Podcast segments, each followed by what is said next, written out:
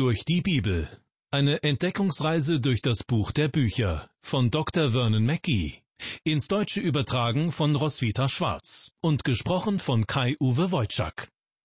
Ich begrüße Sie zu einer weiteren Folge der Sendereihe Durch die Bibel. Seien Sie herzlich willkommen. Wenn Sie die letzten Sendungen verfolgt haben, wissen Sie, dass wir uns derzeit mitten in der Prophetie Zephanias befinden. Zephania war ein Prophet des Südreiches, auch Königreich Juda genannt. Gott sandte Zephania zu seinem Volk, weil die Menschen dort, wie im Nordreich, dem Götzendienst verfallen waren. Zephania sollte es zur Umkehr aufrufen und den Menschen Gottes Gericht ankündigen für den Fall, dass sie nicht umkehren. Was auffällt, in praktisch keinem anderen Prophetenbuch werden die Warnungen so harsch und unverblümt geäußert wie bei Zephania. Gleich im zweiten Vers geht es los mit der Ankündigung Ich will alles vom Erdboden wegraffen, spricht der Herr. Mittlerweile sind wir bei Vers 12 des ersten Kapitels angelangt und von dort aus geht es auch gleich weiter. Götzendienst, das ist einer der wichtigsten Gründe, warum Gott gegen sein eigenes Volk vorgehen will, und damit droht, sein Gericht über Juda und die Hauptstadt Jerusalem kommen zu lassen. In der letzten Sendung haben wir uns zum Schluss mit Kapitel 1, Vers 12 beschäftigt. Ich möchte diesen Vers noch einmal wiederholen. Gott spricht, Zur selben Zeit will ich Jerusalem mit der Lampe durchsuchen und aufschrecken die Leute, die sich durch nichts aus der Ruhe bringen lassen und sprechen in ihrem Herzen, der Herr wird weder Gutes noch Böses tun. Es gab damals wie auch heute viele Menschen, denen Gott gleichgültig war. Sie glaubten nicht daran, dass er in die Weltgeschichte eingreifen würde und rechneten nicht damit, dass ihre Sünden Konsequenzen haben würden. Sie lebten ihr Leben, ohne überhaupt an Gott zu denken. In diesem Vers wird angekündigt, dass diesen Menschen ein ordentlicher Schreck in die Knochen fahren wird, wenn das Gericht über sie kommt. Sie werden völlig unvorbereitet sein, aber sie werden der unausweichlichen Strafe nicht entkommen. In den nun folgenden Versen kündigt Zephania an, in welcher Form das Gericht Gottes diese Menschen und das gesamte Volk treffen wird. Zunächst Vers 13. Ihre Güter sollen zum Raub werden und ihre Häuser verwüstet. Sie werden Häuser bauen und nicht darin wohnen. Sie werden Weinberge pflanzen und keinen Wein davon trinken. Zephania prophezeit hier, ihre Güter sollen zum Raub werden. Doch erinnern wir uns an die letzte Sendung und an die Verse davor. Es geht vor allem um jene Güter, die sie unrechtmäßig zu ihrem Eigentum gemacht haben, durch Plündern und Stehlen. Sie werden ihnen weggenommen, und zwar in derselben Weise, wie sie diese an sich gebracht haben. Weiter heißt es, und ihre Häuser werden verwüstet. Mit anderen Worten, ihre Städte werden zu Geisterstädten werden. Sie werden Häuser bauen und nicht darin wohnen. Sie werden Weinberge pflanzen und keinen Wein davon trinken. Diese Passage erinnert daran, dass Gott diesen Menschen ein Gesetz gegeben hatte, nachdem man nicht in den Kriegsdienst einberufen werden durfte, bis man die Früchte des eigenen Weinbergs verzehrt hatte. Ein anderes Gesetz besagte, dass ein frisch verheirateter Mann ein Jahr lang nicht in den Krieg ziehen musste. Beide Gesetze verraten uns etwas über die unglaubliche Menschenfreundlichkeit Gottes. Doch im vorliegenden Vers wendet sich diese Haltung demonstrativ. Gott sagt hier, dass sie zwar Weinberge pflanzen werden, doch den Wein davon werden sie nicht genießen können, weil sie gesündigt haben. Sie werden keine kriegsfreie Zeit zugestanden bekommen. Und auch wenn sie heiraten, werden sie nicht verschont werden, weil der Feind wie eine Flut über sie hereinbrechen wird. Weiter mit Vers 14. Des Herrn großer Tag ist nahe, er ist nahe und eilt sehr. Horch, der bittere Tag des Herrn, da werden die Starken schreien. Der Vers beginnt mit den Worten Des Herrn großer Tag ist nahe. Dieser große Tag des Herrn ist auch eine Zeit des Gerichts in der Zukunft.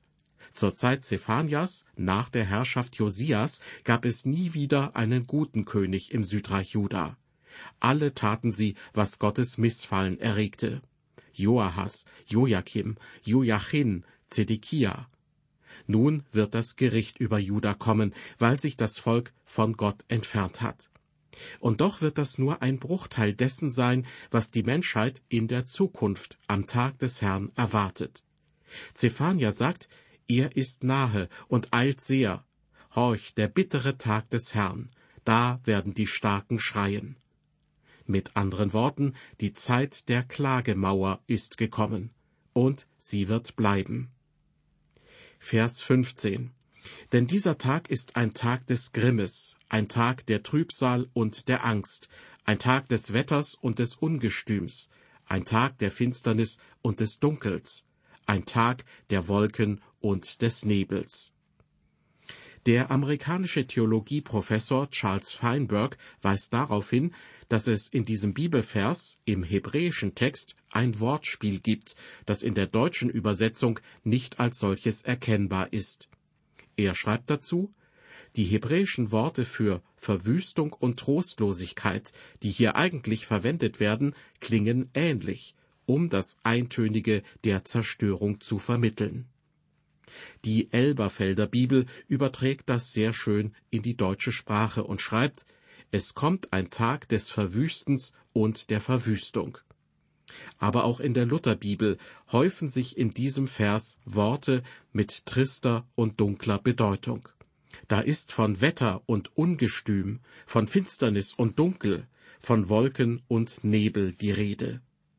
Zephania betont damit die Härte und das Ausmaß der Strafe, die das Volk erwartet. Da stellt sich die Frage, wie kann ein Gott der Liebe so etwas tun? Wenn wir zum Ende des Buches kommen werden, werden wir verstehen, dass das der Geschichte entspricht, die ich in der Einführung zum Buch Zephania erzählt habe. Sie erinnern sich. Sie handelte von einem Vater, der seine kleine Tochter schweren Herzens in ein Krankenhaus bringen musste, weil nur eine Notoperation sie retten konnte. Ich hatte Ihnen diese Geschichte zuerst so erzählt, dass man den Eindruck bekam, hier würde ein grausamer und brutaler Mann ein Kind entführen, um ihm grauenhaftes Leid zuzufügen. Doch in Wirklichkeit war Liebe das Motiv für alles, was der Vater tat. Ich denke, das ist vergleichbar mit dem, was passiert, wenn Gottes Zornesschalen ausgegossen werden. Siehe Offenbarung Kapitel 15 und 16. Auch das gehört zu Gottes Gericht dazu. Dennoch stimmt die Feststellung, Gott ist die Liebe. Erinnern Sie sich an den Bauern, der eine Wetterfahne mit der Aufschrift Gott ist die Liebe auf seinem Dach hatte? Sein Verständnis war, egal aus welcher Richtung der Wind weht, Gott ist die Liebe. Das ist auch meine Überzeugung, liebe Hörer. Selbst im Gericht ist Gott immer noch ein Gott der Liebe, und er richtet, weil es in seinem Wesen liegt, das zu richten, was schlecht und böse ist. Er tut das, weil er sich selbst treu bleibt, und er könnte nicht gut zu seinen Menschen sein, wenn er sich nicht treu bliebe. Wenn Gott in der Ewigkeit Sünde erlauben würde, wenn er nicht vorhätte, die Sünde zu bestrafen, wenn Sie und ich bis in alle Ewigkeit mit Krankheiten, mit Dingen, die uns das Herz brechen, mit Enttäuschungen und mit Sorgen zu kämpfen hätten, dann wäre es unmöglich zu glauben, dass er ein Gott der Liebe ist. Doch wenn wir glauben, dass Gott die Sünde richten wird, dass er eines Tages sein Urteil über alles und jeden sprechen wird, dass er die Sünde aus diesem Universum ausrotten wird, dann sage ich dazu Halleluja und ich werde glauben, dass er ein Gott der Liebe ist, selbst wenn er richtet. In unserem Bibeltext aus dem ersten Kapitel des Buches Zephania kommen wir nun zu Vers 16. Da geht es noch immer um den großen Tag des Herrn, und wir lesen, dieser Tag ist ein Tag der Posaune und des Kriegsgeschreis gegen die festen Städte und die hohen Zinnen. Als Gott dem Volk Israel die Posaunen oder Trompeten gab, die sie erschallen lassen sollten, auf dem Weg durch die Wüste ins gelobte Land, da gab er ihnen auch genaue Anweisungen, wie sie diese in welchen Situationen benutzen sollten. Nachdem er ihnen zum Beispiel erklärt hatte, wann sie die silbernen Trompeten erschallen lassen sollten, sagte Gott zu ihnen, nachzulesen im vierten Buch Mose, Wenn ihr in den Krieg zieht in eurem Lande gegen eure Feinde, die euch bedrängen, so sollt ihr laut Trompeten mit den Trompeten, dass euer gedacht werde vor dem Herrn, eurem Gott, und ihr errettet werdet vor euren Feinden. Zephania sagt nun in seinem Text in Vers 16, dass der Tag des Herrn ein Tag der Trompeten bzw. ein Tag der Posaune sein wird. Die Menschen in Juda werden den Alarm ertönen lassen. Aber Gott, er wird ihnen nicht zur Hilfe eilen. Warum? Weil genau das die Strafe ist. Gott wird sie dem Feind ausliefern und sie nicht retten. Es ist, wie wir gelesen haben, ein Tag der Posaune und des Kriegsgeschreis gegen die festen Städte und die hohen Zinnen. Weiter geht es mit Vers 17. Und ich will die Menschen ängstigen, dass sie umhergehen sollen wie die Blinden, weil sie wider den Herrn gesündigt haben. Ihr Blut soll vergossen werden, als wäre es Staub, und ihre Eingeweide sollen weggeworfen werden, als wären sie Kot. Das sind wirklich harsche Worte und eine harte Strafe. Was hier in Vers 17 beschrieben wird, erinnert mich an das, was in einem Operationssaal im Krankenhaus vor sich geht.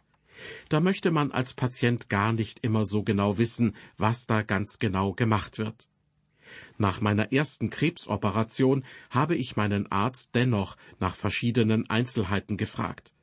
Er sagte lapidar, ich habe so viel aus ihnen herausgeschnitten, dass ich mir irgendwann fast unsicher war, auf welcher Seite von mir sie lagen und auf welcher Seite das, was ich aus ihnen herausoperiert habe. So lustig wie es klingt, war es aber nicht. Es handelte sich um eine große und schwere Operation. Natürlich schnitt der Arzt nicht deshalb so viel heraus, weil er wütend auf mich war. Es war keine Strafe, die er vollstreckte. Er tat es, um mein Leben zu retten. Und aus menschlicher Sicht bin ich überzeugt davon, dass er es auch dadurch tatsächlich gerettet hat. So ähnlich ist das auch, wenn Gott sich an den Menschen zu schaffen macht. Ich versichere Ihnen, Gott wird richten, und er wird nicht zimperlich sein.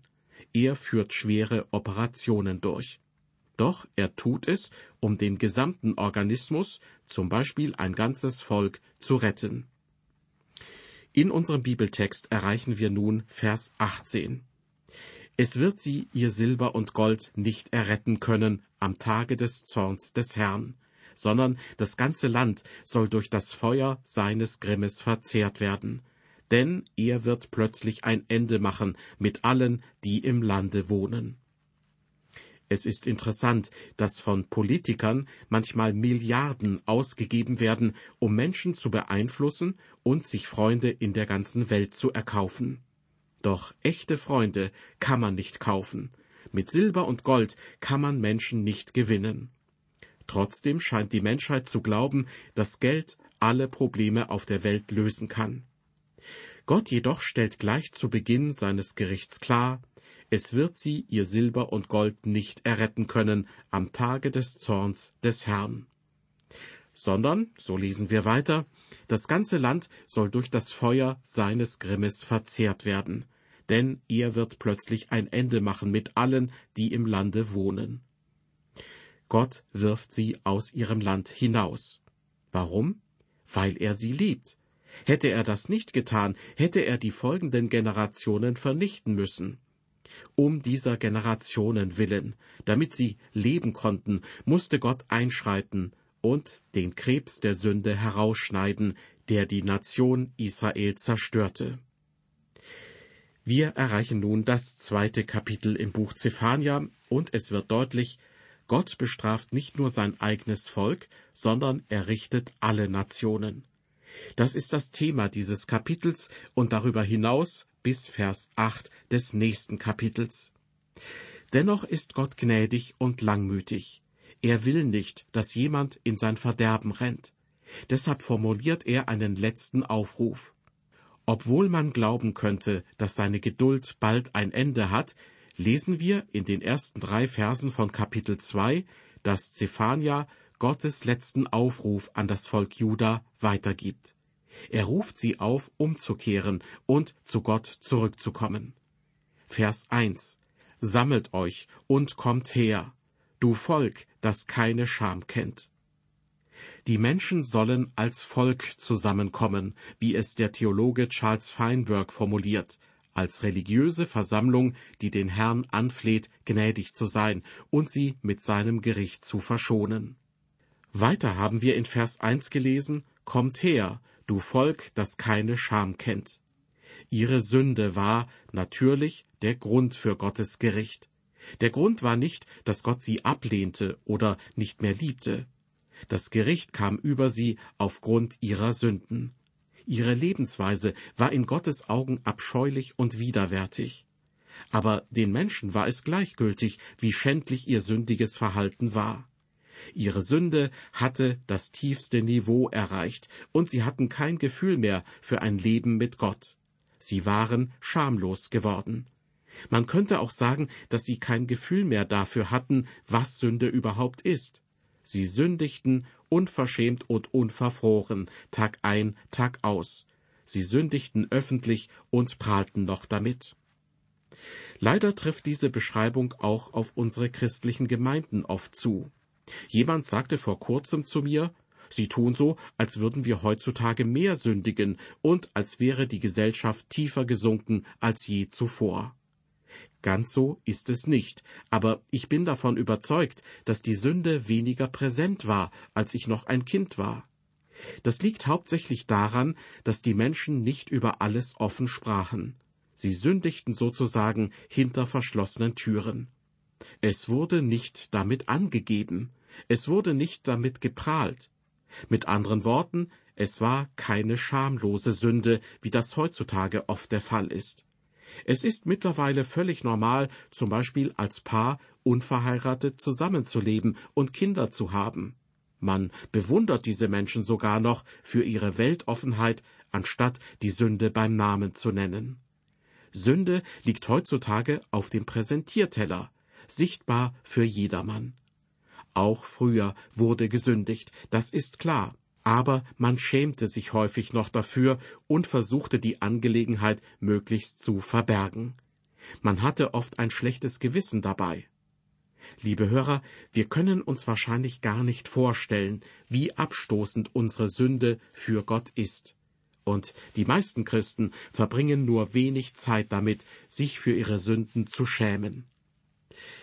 In unserem Bibeltext kommen wir nun zu Vers 2. Weil hier der erste Vers direkt fortgeführt wird, lese ich beide Verse im Zusammenhang vor. Sammelt euch und kommt her, du Volk, das keine Scham kennt, ehe denn ihr werdet wie Spreu, die vom Winde dahinfährt, ehe denn des Herrn grimmiger Zorn über euch kommt, ehe der Tag des Zorns des Herrn über euch kommt. Gott sagt, sammelt euch zum Gebet, sammelt euch und tut Buße, sammelt euch und wendet euch zu mir. Man spürt die Not und die Eile zwischen den Zeilen. Zephania sagt zum Volk Israel, beeilt euch, tut, was Gott sagt, bevor er sein Gericht vollstreckt. Wenn ihr in eurer Sünde zu weit geht und Gottes Gericht beginnt, wird es zu spät sein. Liebe Hörer, was wir heute brauchen, ist ebenfalls eine Stimme, auf die die Menschen hören eine Stimme, die sie zum Gebet und zur Umkehr aufruft. Manchmal habe ich die Befürchtung, dass wir fast schon am Ende der Fahnenstange angekommen sind, dass Gottes Gericht nicht mehr lange auf sich warten lässt. Wir brauchen Gottes Hilfe. Und solch ein Gebet, wie Zephania es beschreibt, von einem ganzen Volk vorgebracht, wird Gott gewiss erhören. Auf unserer Reise durch die Bibel befinden wir uns gerade mitten im Buch Zephania, wo das drohende Gericht Gottes im Vordergrund steht. In dieser Situation ruft Zephania sein Volk dazu auf, sich zu versammeln, zu Gott zurückzukehren und ihn um Gnade zu bitten. Das ist im Grunde der deutlichste Hinweis auf Gottes Liebe, die wir durch das ganze Buch Zephania hindurch und auch in den anderen Prophetenbüchern erkennen können. Obwohl Gericht und Strafe angekündigt werden, besteht immer noch Hoffnung auf Gnade. Gottes Liebe scheint hell, selbst in der dunkelsten Nacht des Zorns. In der nächsten Sendung aus der Reihe Durch die Bibel hören Sie die Fortsetzung dieses Aufrufes an das Volk. Wir werden sehen, wie Gott um sein Volk ringt und wie sehr er sich wünscht, dass die Menschen ihn hören und sich, wie es im Bibeltext heißt, vor dem Gericht bergen. Auf Wiederhören bis zur nächsten Sendung und Gottes Segen mit Ihnen.